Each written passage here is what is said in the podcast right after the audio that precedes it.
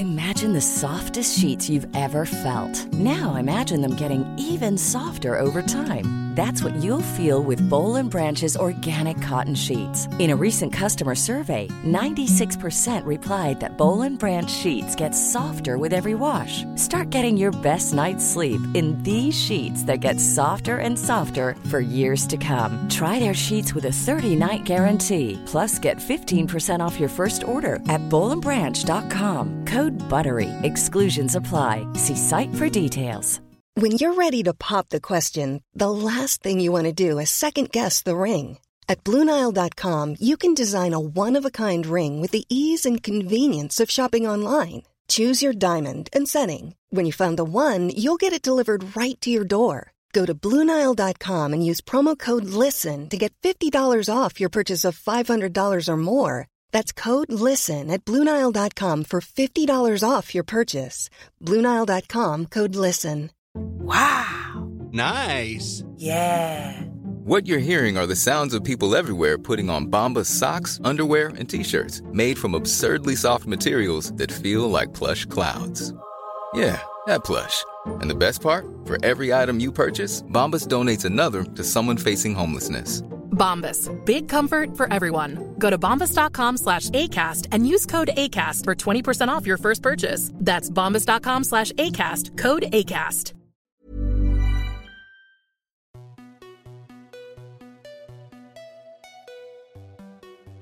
Bonjour chère auditrice et bienvenue dans la saison 2 du podcast Parents informés. Moi, c'est Charline, la créatrice de ce podcast, dans lequel je te propose de l'information sur la grossesse, la petite enfance et l'enfance.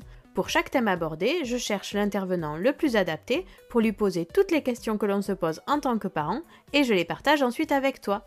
Si tu aimes ce podcast, parle-en autour de toi et abonne-toi sur Patreon. Pour quelques euros par mois, tu soutiendras la création de ce contenu via le site www.patreon.fr slash informés. Je te mets le lien dans les notes descriptives de l'épisode. Pour ce 51e épisode, je reçois deux professionnels que j'ai déjà reçus séparément. Julie, la créatrice de Hamstouille, qui est docteur en nutrition, et Sandra Menoni, la fondatrice de la Nuit des Petits, qui est consultante en sommeil. Dans cet épisode, nous allons parler du lien entre alimentation et sommeil et vous verrez rapidement qu'ils sont indissociables. Avant d'écouter cet épisode, n'hésitez pas à écouter l'épisode 1 sur la diversification alimentaire et l'épisode 49 sur l'alimentation de 1 à 6 ans avec Julie et l'épisode 20 sur le sommeil des bébés avec Sandra. Croissance, impact de l'allaitement au sein sur le sommeil par rapport au biberon, rythme de vie des bébés, réveil et tété nocturne, besoin de succion, problèmes de digestion. Ce sont tous ces sujets et plus encore qui sont au cœur de cet épisode. Vous entendrez que Julie et Sandra se connaissent bien. Elles travaillent ensemble depuis longtemps et c'est aussi cela qui fait la richesse de cet épisode. J'espère qu'il vous aidera et vous souhaite une belle écoute. Bonjour Julie, bonjour Sandra. Bonjour. Bonjour à tous les deux. Et merci de revenir toutes les deux dans le podcast. Euh, aujourd'hui, on va parler alimentation et sommeil, les deux ensemble, parce que après avoir fait plusieurs épisodes sur les deux sujets, euh, j'ai bien compris qu'en fait, on ne pouvait pas forcément les dissocier aussi simplement que ça.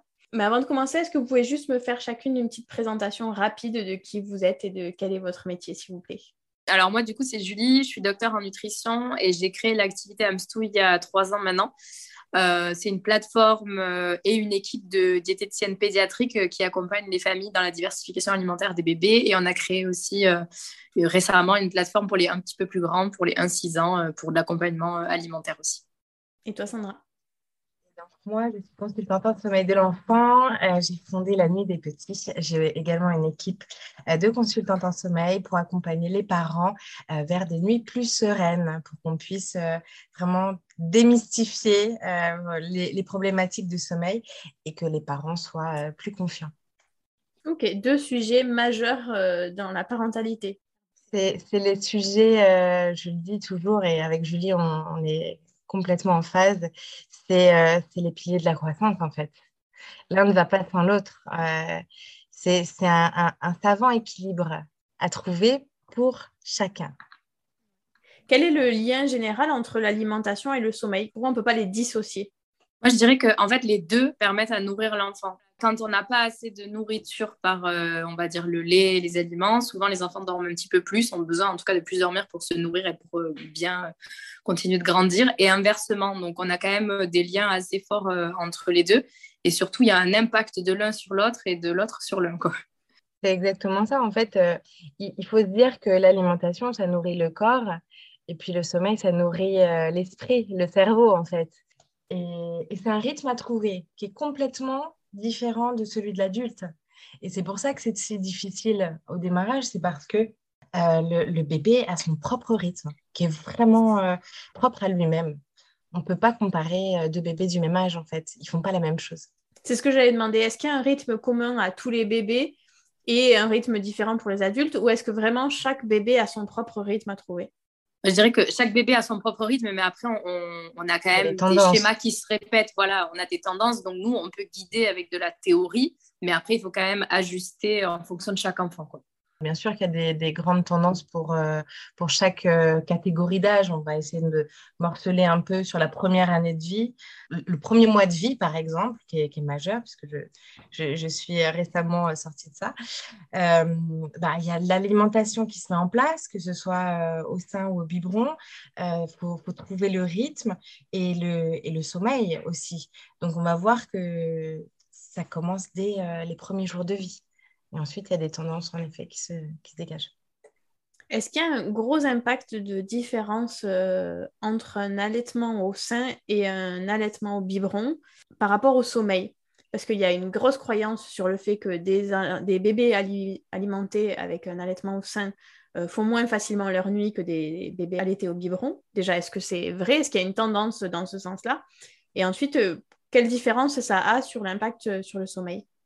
Alors moi, clairement, euh, enfin, je pense que ça serait mentir de dire qu'il n'y a pas de différence. Il y a une différence dans le sens, en fait, il ne devrait pas y en avoir tous les bébés devraient téter de la même manière que ce soit au biberon ou au sein, sauf qu'en fait, quand on est au biberon, l'adulte apporte un biais. Donc souvent, on espace les biberons parce que euh, nous, en tant qu'adultes, c'est plus facile parce qu'on nous demande de le faire, etc.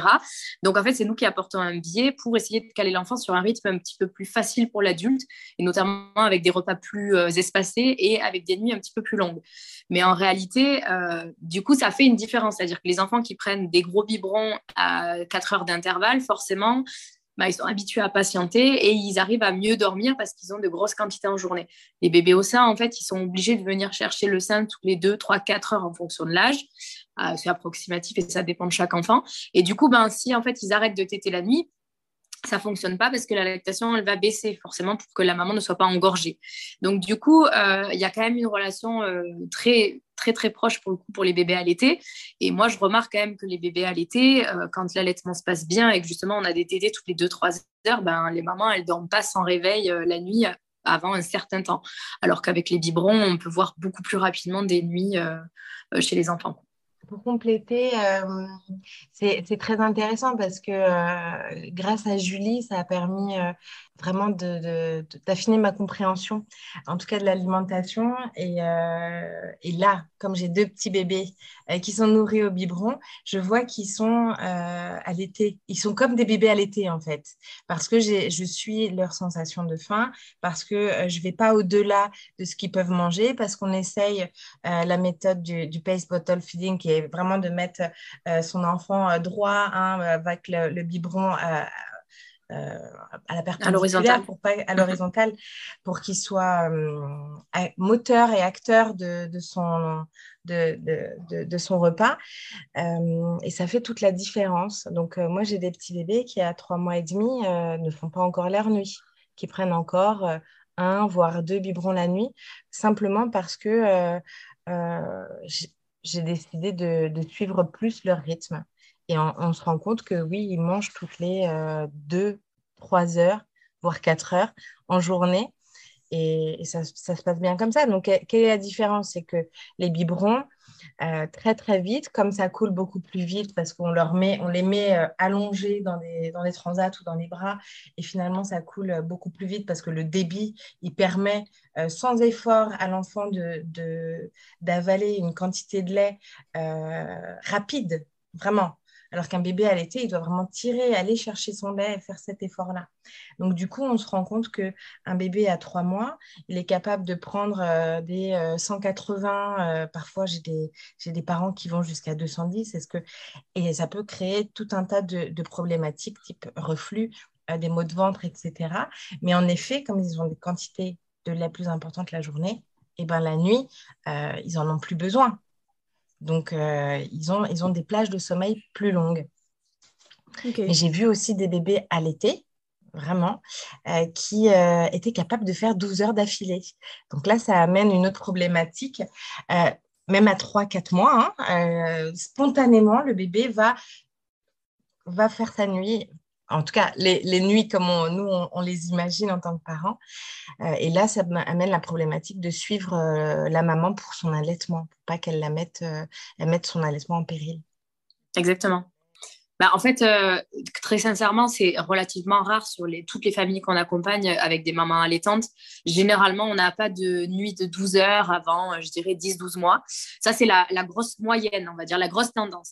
Mais parfois, effectivement, on a des mamans qui nous disent à 3-4 mois, c'est bon, le bébé fait ses nuits. Et du coup, bah, nous, euh, moi, j'aime pas quand c'est comme ça parce que du coup, ça demande vraiment une attention particulière et souvent, ça va demander à la maman de tirer son lait parce que, effectivement, si elle le fait pas, le corps va enregistrer que l'enfant n'a pas besoin de lait la nuit va baisser la lactation. Et du coup, ça peut ne plus suffire et l'enfant peut après avoir du mal à grossir correctement. Donc, ça arrive parfois. J'ai déjà vu 3-4 cas de mamans euh, sur les 3000 qu'on a accompagnés euh, où avec 4 tétés par jour, ça suffit dès le départ et en fait, il n'y a pas de problème. Mais c'est souvent des grosses productrices de lait. Vraiment, elles ont beaucoup de lait euh, par tété. C'est des enfants qui restent une heure au sein, qui font les deux seins à chaque fois. Il y a vraiment un profil très particulier qu'on retrouve. Tous les autres cas où les bébés font leur nuit rapidement, très souvent, c'est qu'il y a un biais qui a été apporté, par exemple, euh, le bébé est gardé chez une nounou ou à la crèche, le lait n'est pas donné euh, de manière très physiologique et du coup, l'enfant se détache progressivement du sein euh, ou des parents qui ont ben, fait certains accompagnements au sommeil où on leur a dit d'arrêter de donner le sein la nuit. Voilà, c'est plutôt en fait induit par l'adulte dans les autres cas, c'est vraiment induit par l'adulte et souvent, c'est pas bon derrière au niveau de la croissance. D'accord, donc il peut y avoir un vrai impact sur la croissance si le bébé t'aide pas assez la nuit? Ah oui, carrément. En fait, euh, il faut vraiment que l'enfant, avant qu'il soit diversifié, il faut vraiment que l'enfant tête 7 à 800 ml de lait par 24 heures.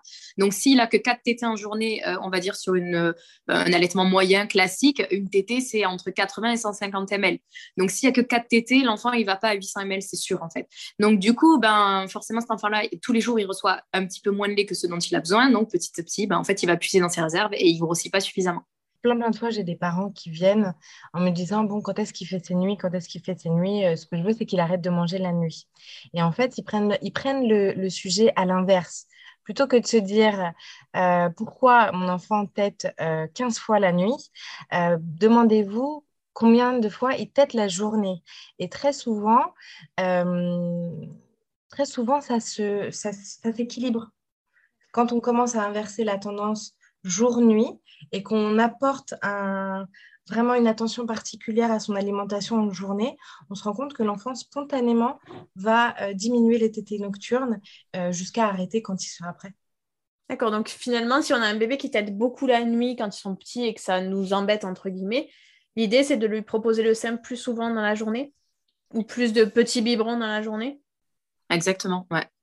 En fait, euh, c'est la même chose sur les biberons. Moi, j'ai les mêmes questions, que ce soit des mamans qui allaitent ou non. En fait, euh, on a euh, des fois des mamans qui me disent bah, la journée, il prend 300 euh, ml de lait, puis il y a deux yaourts, et puis la nuit, il faut deux biberons. Et moi, je dis, bah, en fait, c'est parce qu'il manque du lait en journée. Que les yaourts que vous avez positionnés en, fait, en journée ne remplacent pas le lait. Il n'y a pas de fer dedans, par exemple. Donc, l'enfant va spontanément venir chercher du fer la nuit. Donc, en fait, c'est vraiment euh, typique. Euh, nous, effectivement, je travaille exactement comme Sandra là-dessus. C'est quand il y a un problème sur la nuit, la première chose qu'on fait, c'est que déjà, on améliore la journée. On voit très souvent sur les bébés de 4-5 mois à l'été, c'est le moment où les bébés s'éveillent au monde et en fait, ils sortent un peu de leur bulle avec la maman et les tétés deviennent moins efficaces en journée. Euh, ils, sont, ils sont un peu déconcentrés par tout ce qui est bruit, lumière autour d'eux. Et du coup, si la maman ne s'isole pas finalement dans la chambre un peu pénombre et tout avec son bébé pour euh, le faire téter, on a des tétés qui deviennent inefficaces en journée. Et du coup, bah, forcément, le bébé vient chercher la nuit euh, plein de fois. Et là, il faut vraiment inverser la tendance parce que sinon, bah, pour la maman, c'est trop difficile.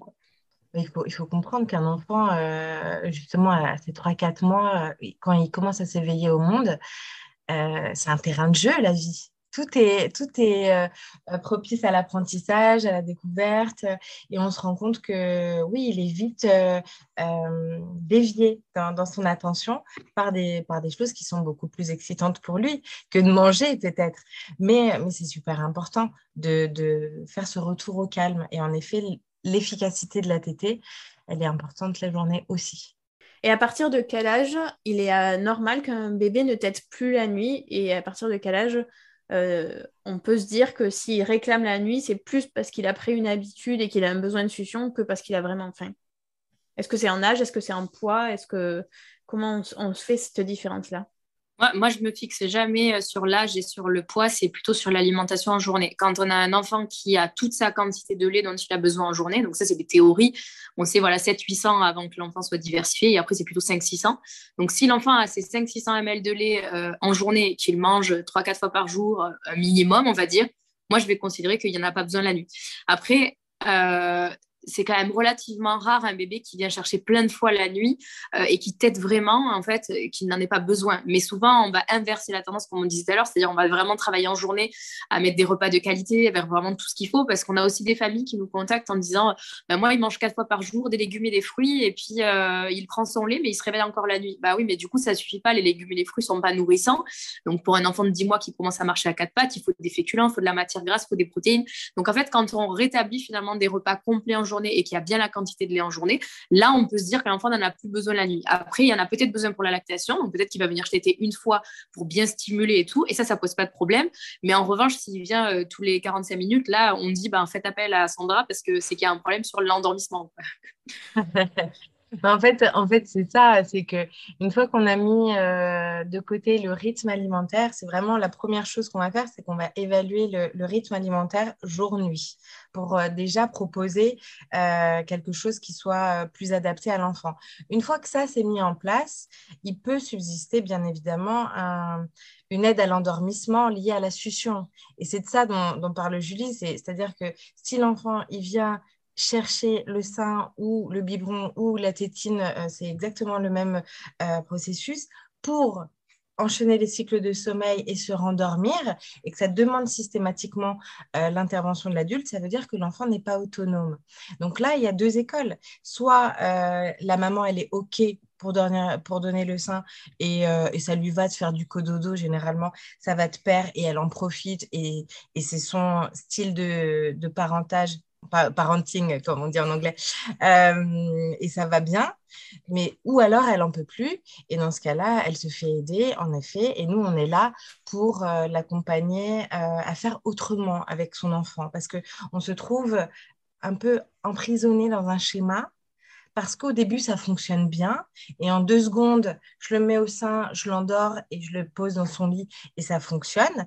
Mais au bout de 10, 12 mois, 18 euh, mois, il y en a qui sont encore dans ce schéma-là et, ça peut, euh, euh, bien sûr, bah, fatiguer les parents, créer des conflits, créer des dépressions postpartum et, et ainsi de suite. Et c'est toute la famille qui en souffre. Et l'enfant lui-même aussi peut en souffrir parce qu'il ne sait pas faire autrement. Donc, euh, c'est là où on va euh, tendre la main aux parents, les accompagner pour, euh, faire un peu autrement, toujours dans, l'intérêt de, chacun. J'ai beaucoup de mamans qui m'ont écrit à ce sujet, justement, qui m'ont dit ben, Moi, j'ai allaité mon bébé jusqu'à. il a 14-15 mois, jusque-là, ça allait super bien, j'avais pas de problème, mais là, ça me saoule. En fait, j'ai plus envie de passer mon temps à l'endormir au sein. j'ai plus envie de ça. Est-ce qu'à ce moment-là, on est obligé de sevrer? Déjà, c'est ma première question. Ou est-ce qu'on peut faire autrement? Et la deuxième chose, c'est comment on fait pour enclencher un mouvement de, différenciation et pour euh, commencer à sortir de ce cercle vicieux, justement? Déjà, on n'est pas du tout obligé de, de sevrer son enfant, sauf si on en a envie. Euh, et surtout pour, les, pour les, les enfants passés un an, le pouvoir de la communication, il est euh, il est vraiment ultra puissant. Il faut que les parents soient informés. Euh, donc, merci à toi, Charline, de faire ce podcast parce que ça leur permet d'avoir des, informations euh, de pros qui sont, euh, qui sont fiables. il faut que les parents soient informés et qu'ils soient guidés. Parce que le faire, faire des sevrages à la sauvage, c'est pas possible. Dire bah ça y est, du jour au lendemain, stop, c'est bon, moi j'en ai, j'en ai marre, on arrête, c'est pas possible. Maman va mal le vivre, l'enfant va mal le vivre, c'est pas possible. Alors, bien sûr, il faut, faut discuter avec son enfant, lui expliquer la démarche, etc.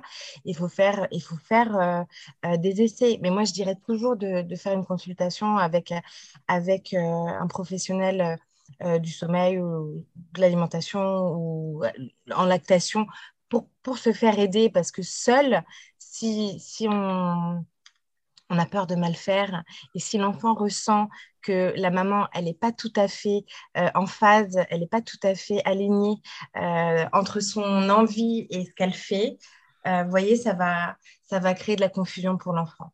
Pour que ça fonctionne, il faut que, il faut que le parent soit convaincu je dis toujours, euh, les, pour convaincre les enfants, il faut que les parents soient, convaincus. C'est la, première chose. Il faut que je sois alignée avec mon idée, avec mon envie, avec ma règle, quel que soit euh, le sujet de, parentalité dont on parle, d'éducation dont on parle. Et est-ce qu'il est possible, en anticipant ça, est-ce qu'il est possible de donner d'autres habitudes au bébé que de s'endormir au sein ou au biberon? Parce qu'il y a aussi des enfants qui s'endorment avec un biberon, par exemple, le soir, ils ont pour habitude de s'endormir sur le biberon. Euh, comment on fait pour pas donner cette habitude-là, justement, et pas se retrouver dans ce cercle-là? C'est une très bonne question. Oui, je suis le conseil de Sandra que j'ai appris depuis le début, le jour où j'ai rencontré Sandra. En fait, c'est ça m'a marqué parce qu'effectivement, c'est quelque chose que je faisais naturellement avec mon second et ça marchait très bien et que j'avais pas fait avec mon premier. Et je me suis dit, ouais, c'est ça, le, truc, c'est ça. C'est vraiment dès le départ, bien le rythme, euh, dodo, euh, manger, éveil, dodo, manger, éveil tout le long de la journée. Quand on le fait dans ce sens-là dès le départ, en fait, l'enfant n'apprend pas à s'endormir avec l'aliment, il apprend à s'endormir quand il est fatigué et qu'il faut aller au lit, en fait. Et c'est ce que j'ai naturellement fait avec mon second et ça a tout changé euh, sur, sur le sommeil euh, de, l'enfant. Dès, la naissance, on peut favoriser un endormissement autonome c'est fou, mais on peut le faire dès, dès la naissance. alors, savoir dormir, c'est inné, euh, mais savoir s'endormir seul, c'est quelque chose qui va se faire avec le temps. C'est vraiment un apprentissage comme euh, savoir marcher, c'est quelque chose qu'on va encourager. Et ben, le sommeil, c'est quelque chose qu'on va encourager aussi. Et, vraiment, j'accompagne, j'éduque les parents au sommeil pour que dès la naissance, il y ait ce rythme euh, tété, éveil, dodo, tété, éveil, dodo. Donc à chaque fois que l'enfant se réveille, on lui offre le sein, le biberon. Il y a soit un micro-temps d'éveil, soit pas du tout, et on le repose. Mais systématiquement, au réveil de, sa sieste, proposez-lui le biberon ou le sein. Et c'est ce que j'ai fait aussi euh, avec les jumeaux, ce qui fait qu'ils prenaient toujours par toute petite quantité, mais ça leur convenait bien.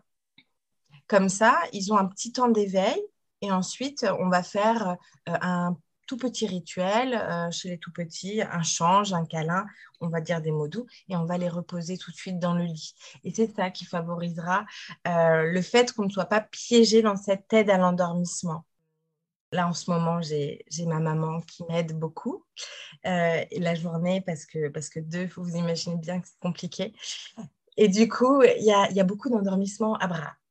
Donc, j'essaye d'éduquer ma maman qui a 40 euh, ans d'expérience en parentalité. et, je lui dis, OK, un peu, mais pas trop. Donc, on essaye d'alterner. Donc, on fait un peu de poussette, un peu, un peu de bras la journée. Et puis, je sais que ça fait aussi plaisir. Faut pas, faut pas se, mentir. Hein. Quand on a de tout petits bébés euh, qui viennent de naître, on ne va pas s'empêcher de les endormir euh, sur soi, parce que c'est un plaisir aussi partagé. Mais c'est vrai que leur présenter le lit tout de suite, quand ils sont bien éveillés et pas trop fatigués, bah, ça permet d'éviter de, les crises, en fait. Et moi, quand je les pose au lit, euh, allez, 8 fois sur 10, ils sont contents d'aller au lit. Ouais.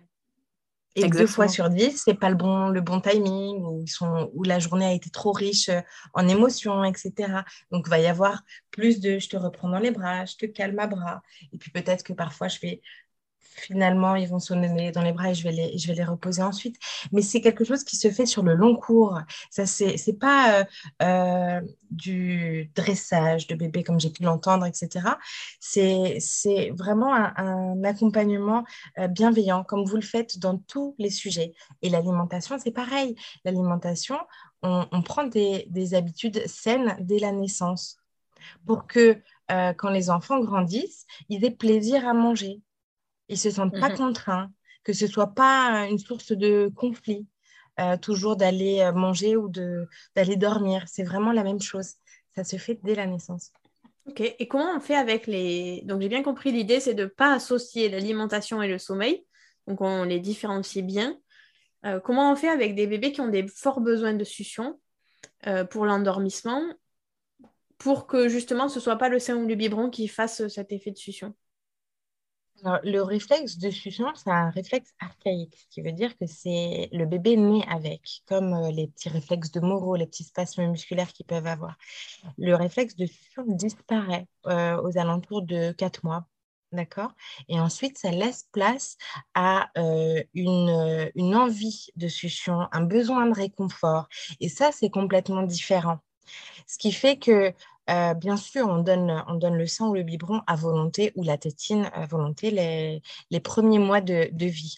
Mais ensuite, si l'enfant pleure et que sa, sa seule consolation, c'est toujours le, le, sein, le biberon, la tétine, qui est vraiment associé à la succion, il ne peut pas développer une autre compétence pour s'auto-rassurer. Voyez? Donc, c'est pour ça que je propose aux parents de d'abord prendre dans les bras pour voir si simplement prendre dans les bras, ça pourra permettre à l'enfant de se sentir en sécurité pour pouvoir se dire, OK, je vais relâcher et je vais pouvoir m'endormir. Et on va essayer de faire une transition dans les bras. Quand, quand le besoin de succion, mais qui, qui n'est pas euh, lié à, ses premiers mois de vie, mais qui devient j'ai besoin de téter pour me rassurer, pour m'endormir, quand il est trop présent, bah, on va essayer de se faire autre chose, lui proposer du réconfort.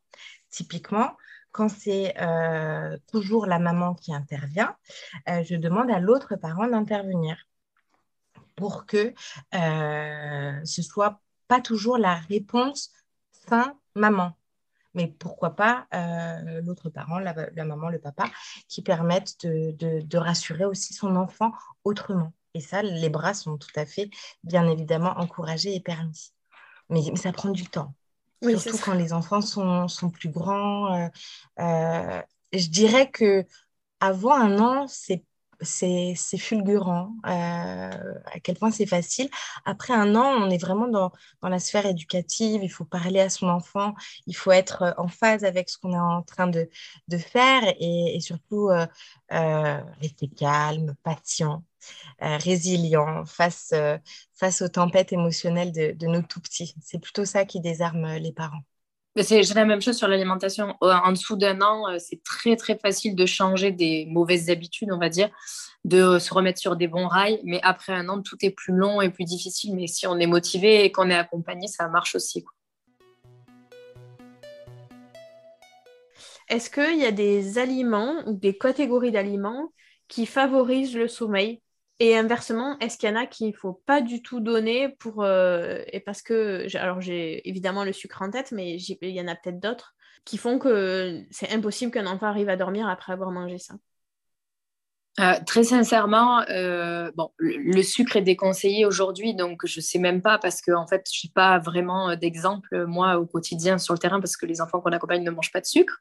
Mais euh, je dirais que le seul aliment qui est vraiment potentiellement gênant pour s'endormir, c'est de la caféine. Enfin, c'est en tout cas les aliments qui en contiennent, notamment le chocolat, le cacao qui en contiennent. Ça, j'ai déjà vu. J'ai déjà vu des enfants qui avaient du mal à s'endormir après avoir mangé des fruits vraiment très riches en vitamine C, type orange. Mais très honnêtement, c'est extrêmement rare et euh, je crois que c'est, encore une fois, comme pour les adultes, chaque enfant a une tolérance plus ou moins forte sur certains aliments et ça dépend des enfants. En tout cas, les croyances de pas de viande le soir, etc., ça, je le vois pas du tout sur le terrain. Euh, pour moi, voilà, il n'y a pas de problématique. Après, c'est comme tout, si l'enfant se met à manger 10 euh, oranges le soir avant d'aller dormir, oui, ça va être problématique. Mais si l'enfant mange un peu de tout, je ne pense pas que ça ait un impact réel sur le sommeil. Après, peut-être Sandra a des expériences, mais moi, j'en ai pas vraiment là-dessus. D'accord. Et est-ce qu'il y a des aliments qui, à l'inverse, peuvent favoriser l'endormissement ou pas spécialement? Spécialement. Je dirais qu'il ne faut pas challenger le système digestif le soir, et notamment avec les céréales infantiles trop tôt, par exemple, ou une diversification alimentaire trop tôt aussi. Euh, les fois où je vois que ça a un impact, vraiment, c'est quand les gens démarrent tôt. Par exemple, entre 4 et 6 mois, quand on démarre le soir avec des aliments qui ne sont pas très digestes, comme les céréales infantiles, par exemple, là, oui, euh, on a des enfants qui peuvent avoir des nuits un peu plus chaotiques. Euh, mais voilà, après six mois, euh, je dirais que normalement, il n'y a pas de problème là-dessus. Quoi. Et à l'inversement, je n'ai pas d'aliments euh, à conseiller. Alors, je sais que les industriels jouent beaucoup sur les tisanes et compagnie. Très sincèrement, je ne sais pas, Sandra, si tu as des parents qui, qui, ont des enfants qui dorment mieux avec les tisanes, mais moi, j'ai jamais vu ça. Alors, ça, a un effet, je pense, euh, placebo parce que les parents, pareil, euh, c'est pareil avec les sirops, hein, par exemple. Euh, les parents, en donnant ce type de produit, se disent tiens, je fais quelque chose pour mon enfant, sont un peu plus tranquilles dans leur esprit et sont du coup plus paisibles avec leur enfant. Et en fait, c'est ça qui leur permet de mieux dormir. C'est simplement parce que le coucher se passe mieux. Après, en effet, les excès alimentaires peuvent, peuvent jouer sur le système digestif. Je vois notamment aussi quand il y a une diversification qui est faite un peu de manière intensive au tout début, quand c'est un peu trop, trop de purée, des trop grosses quantités, des trop gros repas. je vois que ça joue. Ça joue et que l'enfant se tortille, etc. Donc, il faut, il faut, il faut simplement diminuer les quantités et se faire accompagner. Voilà. Après, euh, moi, je, veux bien que tu nous expliques euh, les, pourquoi les, biberons infantiles, ça ne va pas caler bébé le soir, euh, parce que c'est vraiment un mythe de, dire que s'il prend 200 ml avec, avec, du, avec de la farine, il dormira mieux, en fait. Bah, en fait, c'est vrai que ça, euh, très sincèrement, c'est les industriels qui poussent hein, pour euh, l'achat de céréales. Euh, nous, les céréales infantiles, on ne les conseille pas, sauf dans deux cas. C'est quand l'enfant a besoin d'énergie, donc de céréales. Donc, un enfant qui va se déplacer, qui n'est pas encore capable de manger des pâtes ou de dire oui, on va acheter des céréales infantiles, mais on va les proposer dans l'alimentation sous forme de bouillie, par exemple. Enfin, ou mélanger dans une purée, mais pas, voilà, pas en tout cas dans le biberon. Et le deuxième cas, c'est quand on a des enfants qui ne veulent pas boire le lait liquide quelle que soit la raison, des bébés qui ont très mal parce que liquide, ça leur fait des reflux, ou des bébés qui veulent pas boire le lait de maman euh, quand maman n'est pas là. Là, on peut les utiliser aussi pour faire des bouillies, le donner le lait à la cuillère. Mais moi, je ne préconise pas de céréales de toute façon dans le biberon. Déjà, en fait, ça va, ça va hum, un peu détacher l'enfant de ses sensations parce qu'en fait, il a un biberon où il a euh, que du lait le matin, par exemple, et le soir, il a du lait et des céréales. Et en fait, avec à peu près le même volume de lait, il a double énergie le soir dans son biberon. Donc, en fait, l'enfant n'arrive plus à savoir euh, la quantité qu'il boit, ce que ça lui donne comme énergie ou non. Donc, ça a tendance à les dissocier en fait de leur sensation de faim et de satiété. Donc ça, c'est vraiment tout ce que nous, on ne veut pas en tant que nutritionniste infantile, parce que c'est des catastrophes pour la suite. Et euh, la deuxième chose, c'est que Très souvent, on donne des céréales blanches euh, avec des ajouts de sucre et, compagnie dans le biberon. Et ça, ça a tendance en fait à alourdir la digestion. Donc en fait, euh, ben, finalement, il faut s'imaginer que l'enfant, pendant les quatre heures qui suivent, euh, le corps ne peut se concentrer que sur la digestion. Et ce qu'on voit, c'est un peu, ils sont assommés. Donc en fait, ils dorment, oui, quatre heures d'affilée, mais parce qu'en fait, ils sont incapables de se réveiller s'ils en ont besoin. Et ça, pour moi, c'est plutôt gênant en fait. C'est plutôt même si ça peut être. Euh, enfin, voilà, après, j'entends hein, les parents qui sont épuisés, bah, ils ont trouvé cette solution, c'est top, ils peuvent dormir. Mais en fait, c'est pas simple pour l'enfant et ça peut même être dangereux parce que l'enfant ne peut pas se réveiller, en fait. Euh, est-ce que la diversification en elle-même, si elle est, j'entends, si elle est menée correctement et pas en trop grande quantité, le fait de modifier quelque chose dans l'alimentation de l'enfant, ça peut de toute façon perturber le sommeil ou c'est pas censé l'être? Alors, c'est pas censé l'être. Après, on le voit dans le cas où euh, il y a déjà des difficultés digestives. Par exemple, dans les cas de gros, gros reflux, quand on commence l'épurer un petit peu tôt, ben là, oui, ça peut être vraiment très challengeant pour le système digestif et du coup, ça va plus du tout. Mais un peu comme tout, un peu comme chaque étape dans l'alimentation, c'est-à-dire même le démarrage du lait, ben, il y a des enfants qui ne le supportent pas et qui du coup ne dorment pas au début parce que c'est très difficile pour eux de tolérer le lait qu'on leur donne tous les jours, plusieurs fois par jour. Mais ça, comme disait Sandra tout à l'heure, on le voit vraiment en début de diversification, le 4-7 mois. Après, généralement, euh, franchement, il n'y a pas trop ça, sauf dans les cas où il y a des allergies euh, ou des intolérances qui se mettent en place et que l'adulte ne voit pas euh, tout de suite. Ça peut arriver. par exemple, l'intolérance au gluten, qui est quand même relativement rare, mais on en a vu où, ben, en fait, tous les trois jours, on donne du gluten à l'enfant et petit à petit, ben, ça abîme le système digestif et du coup, ben, l'enfant a mal et l'enfant ne peut pas dormir et ainsi de suite. Mais globalement, à part les problèmes digestifs, euh, à l'enfant, finalement, euh, ben, je ne vois pas d'impact sur le sommeil. je, pense qu'il y a quand même euh, des, des catégories d'aliments qui peuvent être euh, plus ou moins digestes. Parfois, j'ai eu des mamans qui m'ont dit oui, j'ai donné telle chose, j'en sais rien, du poivron, et ça, il a eu du mal à, digérer la nuit ou la nuit était plus agitée. Parfois, ça arrive, ça reste épisodique. Oui, et puis finalement, c'est l'aliment en lui-même qui est mal digéré plus que le fait qu'on ait introduit des différents types d'aliments. Oui, oui, carrément. Mais en fait, c'est ce que je disais tout à l'heure. Chaque enfant a une tolérance. En fait, c'est comme les adultes. Il y a des adultes qui ne digèrent pas le poivron, d'autres, c'est pas l'oignon. En fait, les enfants, c'est pareil. Il y a des enfants, ils digèrent pas la carotte, d'autres, c'est le poivron. Donc, ça, oui, bah, forcément, c'est des aliments. Mais on le remarque en journée aussi. C'est-à-dire que si c'est donné le matin et que l'enfant, il n'est pas bien toute l'après-midi, on va dire, bah, ça, on met de côté pour deux, trois semaines, on réessayera plus tard. Donc, en fait, il faut quand même être conscient que chaque aliment peut être plus ou moins bien toléré par l'enfant. Mais moi, ce que je remarque aussi, c'est que quand même, les adultes ont des a priori sur les aliments parce que des fois, on nous dit, ben, mon enfant, il digère pas euh, les lentilles. Et en fait, quand on creuse, bah, chez nous, euh, ça se passe bien la digestion des lentilles, mais chez les parents, non. En fait, c'est qu'on est, on a tellement l'impression que ça va mal se passer qu'on est attentif à des détails qu'on ne regarde pas habituellement. Donc, c'est vrai que ça, je le vois quand même très régulièrement euh, sur, euh, voilà, sur différents sujets, même pas liés au sommeil. Donc, il faut faire attention à ne pas être influencé par nos propres problématiques alimentaires. D'accord. Et comment on fait pour repérer quand un bébé a du mal à dormir? Euh, ou quand il se réveille souvent, comment on identifie que c'est lié à une problématique de digestion ou à un RGO, par exemple? C'est souvent des enfants, en fait, qui vont... Alors, on, entend le pleur de douleur et plus que le pleur de faim, en fait. C'est quand même différent. Et ça, bon, c'est vrai que c'est pas forcément évident quand on débute dans la parentalité et puis quand on découvre un nouvel enfant en général. Mais au bout de quelques moi, on arrive à sentir, les, parents sentent que ça, c'est un pleur de douleur. Donc, c'est des pleurs qui, sont très forts d'un coup, en fait. Euh, vraiment, j'ai mal, je crie. Et ça, on, le voit. Voilà, c'est ça. C'est pas les pleurs de faim, pour moi, ils, montent, en fait. Ça monte progressivement jusqu'à ce que maman ou papa arrive. Alors que les pleurs de douleur, c'est l'inverse, ça fait très fort, genre ça les réveille de douleur et après, ils ont tendance à pleurer un peu en continu jusqu'à ce qu'on arrive. Quoi. Ils ont tendance aussi euh, à être euh, très en flexion, euh, en extension, je veux dire. ils sont très, très tendus et vraiment les jambes très tendues, les poings serrés. On sent qu'ils sont, ils mal. Et puis des gaz. Hein. On va voir qu'il y a beaucoup de gaz, que si on, prend l'enfant dans les bras, bah, il se tortille. Et puis, soit il y a un roc coincé, il y avait un il y avait des gaz de coincé, etc. Donc, c'est si l'enfant ne se calme pas dans les bras, euh, souvent, c'est qu'il a mal quelque part. Ce n'est pas l'heure de manger, bien sûr. Ok, ça marche. Bah, écoutez, je pense qu'on a déjà fait un bon petit tour de toutes les questions. Est-ce que vous voyez quelque chose à rajouter? Bah, que, les parents, euh, que les parents apprennent à, se faire confiance, qui est, qui est soit à l'écoute de leur enfant et, et euh, simplement qu'ils restent patients c'est difficile de l'être dans toutes les situations, mais euh, observer son enfant, c'est, je crois, euh, la moitié du job de parent pour pouvoir bien comprendre ce que l'enfant, ce dont, ce dont l'enfant a besoin en fait. Et généralement, ça se passe bien. Je rajouterais qu'il faut aussi s'ajuster en permanence parce qu'on entend souvent ben, j'ai fait comme vous m'avez dit, j'ai donné cinq biberons à telle heure, machin et compagnie, et ça marche plus. Bah oui, mais parce qu'en fait, ça change en permanence le rythme de l'enfant. Donc, on est tout le temps en train de revoir le rythme des siestes et de dodo et le rythme des repas.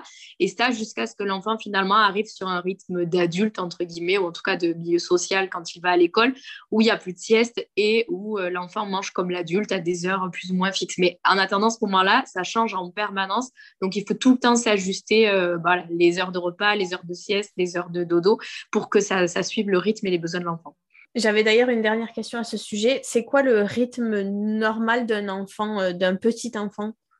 Quand on a fait l'épisode euh, ensemble, Julie, sur l'alimentation, tu disais qu'en fait, physiologiquement, c'était normal que les enfants ils aient faim à 18h ou 18h30.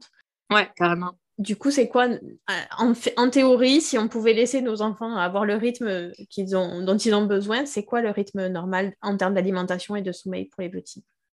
Ben, nous, on suit le rythme de sommeil de l'enfant. Donc, euh, on va dire qu'une famille qui suit bien le rythme de sommeil de son enfant en suivant bien les fenêtres d'éveil dont vous avez déjà dû parler avec Sandra, euh, nous, on dit il faut donner à l'enfant son repas dès qu'il se réveille. Donc, en fait, euh, dès qu'il se réveille, on le met à table et effectivement, ben, le matin, ça va être classique. Mais après, ben, si l'enfant se réveille de sa première sieste à 10h30, ben, pour moi, c'est le midi pour lui, en fait. Mais ça n'a pas d'importance il ne faut pas se focaliser sur l'horloge ou sur le fait que ce soit un midi, un dîner, tout ça. Donc, nous, on dit vous suivez le rythme. Donc, au départ, il y a trois siestes, donc on peut mettre quatre repas après il y en a deux, on en met, on en met trois, et ainsi de suite en fait. Donc si on suit toujours les siestes de l'enfant, à condition qu'il les fasse convenablement, et ça, c'est toute la difficulté. Mais si le sommeil est bien calé, nous, on se cale dessus. C'est dès que l'enfant se réveille, on le met à table, et c'est le repas, c'est le matin, le, le, midi, le goûter, le soir. Peu importe que ce soit 17h ou effectivement, ou plus tard. Et souvent, eh ben, on a des repas effectivement plutôt à 10h30, 11h, 11h30 grand max. Et le soir, eh ben, goûter, ça va faire du 14-15h. Et le soir, effectivement, du 17, 18, 19 grand max. Mais effectivement, c'est souvent avancé par rapport à nos horaires d'adultes. Il faut, il faut suivre euh, le, le, rythme de sommeil. Quand les enfants se, se lèvent, euh, c'est là euh, qu'ils sont en meilleure forme. S'ils si, sont trop fatigués, euh, au bout d'une heure, c'est déjà trop difficile pour eux de manger et le, repas va mal se passer. Donc, c'est important de, leur proposer une activité ou euh, le repas au moment où ils se réveillent. C'est là où ils sont en, meilleure forme. Mais toujours le, repas en premier et ensuite le temps d'éveil. Ouais, L'idée, c'est de prioriser toujours sommeil, alimentation et ensuite l'éveil, parce que de toute façon, l'éveil va se faire parce qu'ils en ont envie et parce que parce, qu'ils grandissent et que, que tout, tout, simplement le temps d'éveil augmente euh, au fil des mois et vous allez voir, euh, ça va bien se passer. et puis tout finit par passer. Tout, et après, on deviendra nostalgique de ces nuits sans sommeil et de ces, ces biberons à, 4 heures du matin et, de ces euh, milliards de tétés nocturnes. Alors, nostalgique, peut-être pas. Je sais pas, c'est ce que j'allais dire. Je sais pas si je serais vraiment nostalgique. Mais par contre, j'avoue qu'on oublie, ça c'est vrai. On oublie parce qu'on refait derrière et qu'à chaque fois on se dit oh là là, mais c'est vrai, en fait c'est comme ça. Donc ça, on oublie, oui, mais nostalgique peut-être pas. Non, moi je crois pas non plus. La nostalgie, moi en tout cas, moi, les miennes, elles sont grandes. Elles se réveillent encore de temps en temps, mais j'ai, pas, j'ai zéro nostalgie du moment où elles me réveillaient quatre fois par nuit. je te dirai ça quand elles en auront 30, on verra. bon, en tout cas, merci beaucoup. C'était hyper intéressant. Eh ben, merci à vous. Merci à toutes les deux. Cet épisode touche à sa fin. Pour retrouver les accompagnements proposés par Julie et son équipe, rendez-vous sur le site www.amstouille.fr. Et pour retrouver les accompagnements proposés par Sandra et son équipe, rendez-vous sur le site www.lanudespetits.com. Si tu as écouté jusque-là, j'ai un dernier service à te demander. Peux-tu partager cet épisode à tes amis, ta famille, ou en parler à ta sage-femme, ton médecin généraliste, ton pédiatre ou tout autre professionnel qui vous accompagne? En effet, chaque partage permet de faire découvrir un peu plus ce podcast et c'est vraiment très précieux. Vous pouvez retrouver tous les épisodes ainsi que leurs notes classées par âge et par catégorie sur le site www.parentinformé.fr. Merci pour ton écoute et à bientôt pour un nouvel épisode.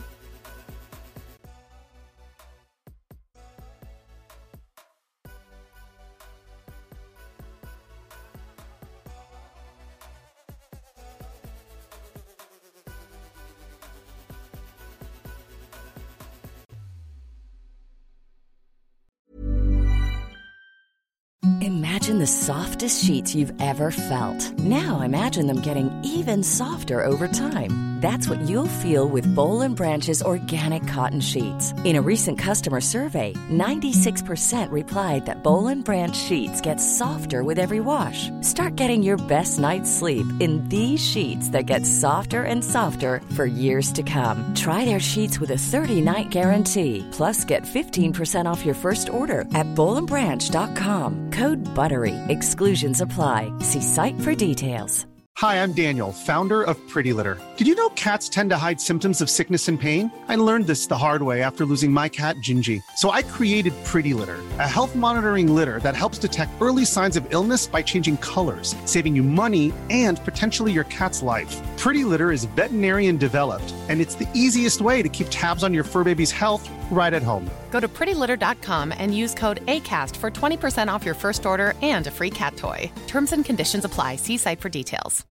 Imagine the softest sheets you've ever felt. Now imagine them getting even softer over time. That's what you'll feel with Bowl and Branch's organic cotton sheets. In a recent customer survey, 96% replied that Bowl and Branch sheets get softer with every wash. Start getting your best night's sleep in these sheets that get softer and softer for years to come. Try their sheets with a 30-night guarantee. Plus, get 15% off your first order at bowlandbranch.com. Code BUTTERY. Exclusions apply. See site for details.